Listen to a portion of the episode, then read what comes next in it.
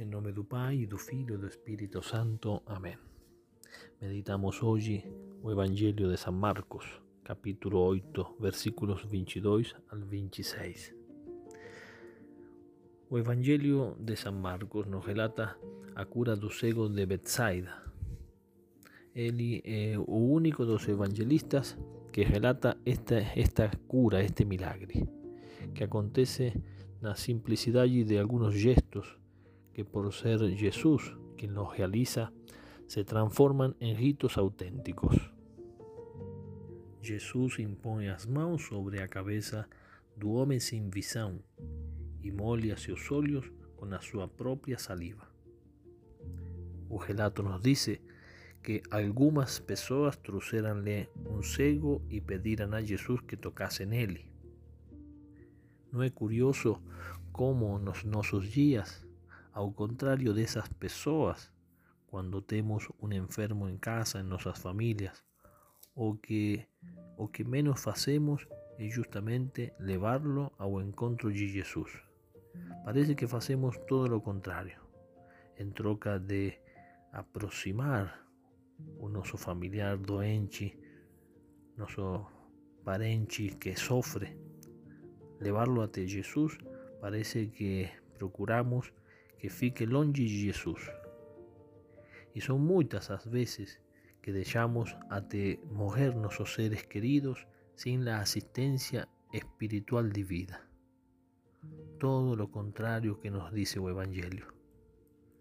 Dizemos que se levamos ao Padre, ele vai pensar talvez que vai morrer, ou ele está muito fraco, quando melhore talvez Aí pode vir o Padre, e muitas vezes é tarde. Se o enfermo está grave, é bom justamente que pense nas coisas mais importantes na vida eterna, porque se assim for, bem se prepararia para o encontro com o Senhor. E não o encontraria ao contrário, como tantas vezes, sozinhos, mal preparados, sin un sacerdote que possa assistirlo. E além do mais, são muitas as vezes que pela visita do sacerdote, com a presença do padre e a administração dos sacramentos, acontece o conforto do enfermo e muitas vezes até a cura do doente. Jesus pegou o cego pela mão, levou-o para fora do povoado cuspiu nos olhos dele e pôs as mãos sobre ele. Jesus pega pela mão, cuspe os olhos e põe as mãos sobre ele. A cura vem dele, do contato com Jesus.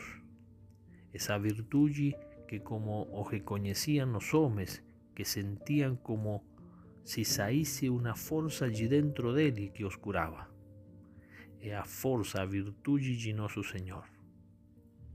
As mãos de Jesus curam, a saliva de Jesus cura. E hoje pensamos todo o contrário.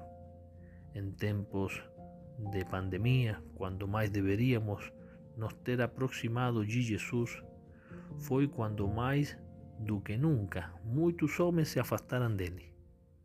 Não comungaram mais, não foram às igrejas, no tocaran más Jesús, ni se dejaran tocar por él.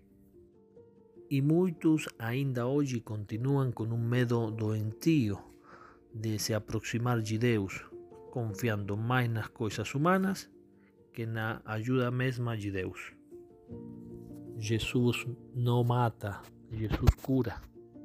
Jesús cura o cego, mas antes o llama para fora da multidão y levan a intimidade con Deus. O característico deste milagre é que a cura acontece aos poucos e não instantaneamente. O cego começa a ver aos poucos. Aqui Jesus nos quer ensinar alguma coisa, e é que às vezes nós também vemos de modo incompleto. Temos fé, mas nossa fé é fraca, nossa fé é débil. No es que estamos numa completa escuridão. Jesús ya nos tocó, Jesus já nos curou, já nos chamou à intimidade, mas ainda essa luz não é completa.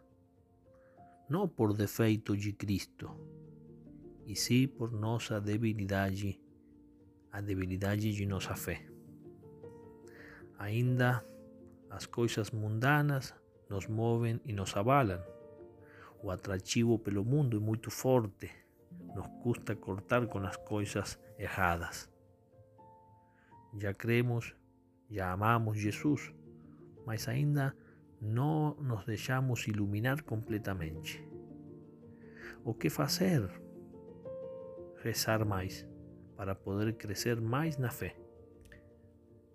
Jesus nos dice a cada um de nós: Não entres no povoado, não voltes ao mundo. Dedica mais tempo para Jesus, a sua intimidade, e a nossa vida será toda assim iluminada. Que Maria nos conceda essa cura e nos alcance uma fé viva. Ave Maria Puríssima.